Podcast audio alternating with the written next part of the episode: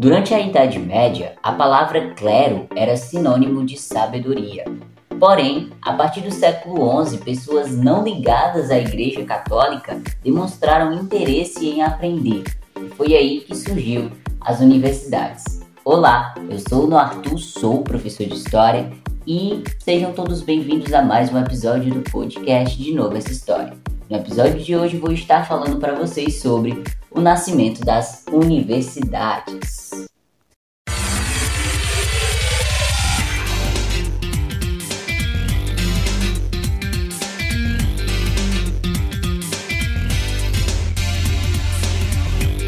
Começa agora o podcast. De novo essa história? Podcast. De novo essa história? Com Noah Arthur.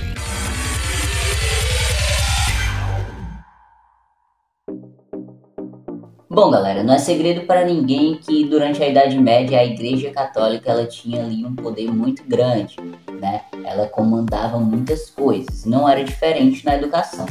Tanto que as escolas na Idade Média elas funcionavam junto a mosteiros e abadias, porque a igreja basicamente monopolizava a educação. A palavra clero era sinônimo de sabedoria. Porém, a partir do século XI, pessoas que não estavam ligadas à igreja demonstraram interesse em aprender. E aí começaram a surgir grupos de estudantes e professores em busca de outros espaços, além daqueles que eram limitados às escolas monásticas. Então, muitos desses grupos de Paris, na França, atravessaram o rio Sena e se instalaram na encosta de uma montanha. Fundaram assim o atual Quartier Latin, né? ou seja, bairro latino famoso até hoje.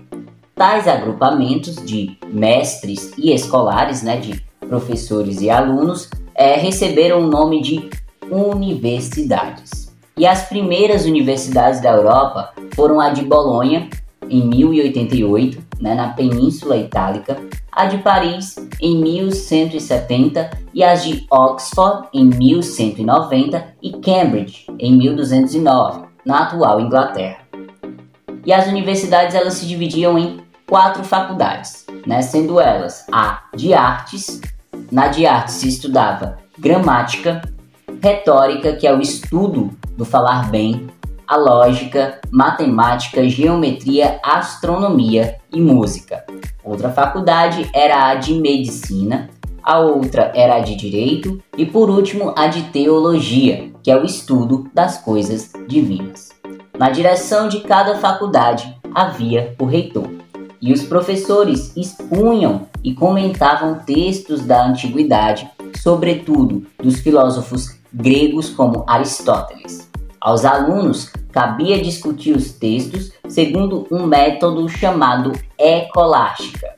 E aí três exames encerravam os estudos. O bacharelado, que era a conclusão do primeiro grau universitário, a licenciatura, que dava o direito de ensinar, e o doutorado, que tornava o estudante um mestre da universidade. Entre os estudantes, alguns eram ricos e levavam uma vida fácil, Outros eram menos afortunados, né? Para ganhar algum dinheiro, passavam a noite sob o pórtico das igrejas copiando antigos manuscritos para seus colegas ricos. A vida miserável e esforçada desses estudantes pobres emocionou algumas pessoas ricas. Elas então dedicaram uma parte de sua fortuna à fundação e manutenção de estabelecimentos para hospedar estudantes pobres. Assim, com a intenção de ajudar os alunos pobres, foram criados os primeiros colégios. O mais célebre desses colégios foi fundado por Robert de Sorbonne, né, capelão de São Luís, que deu seu nome à Universidade de Sorbonne, que ainda hoje é uma das mais importantes do mundo. E é isso que vocês precisam saber sobre o nascimento das universidades. Espero que vocês tenham gostado do episódio de hoje. Uma excelente quarta-feira para todo mundo. Sexta-feira tem episódio novo, então já segue o podcast e ativa o sininho para ser notificado na sexta-feira assim que lançar episódio novo.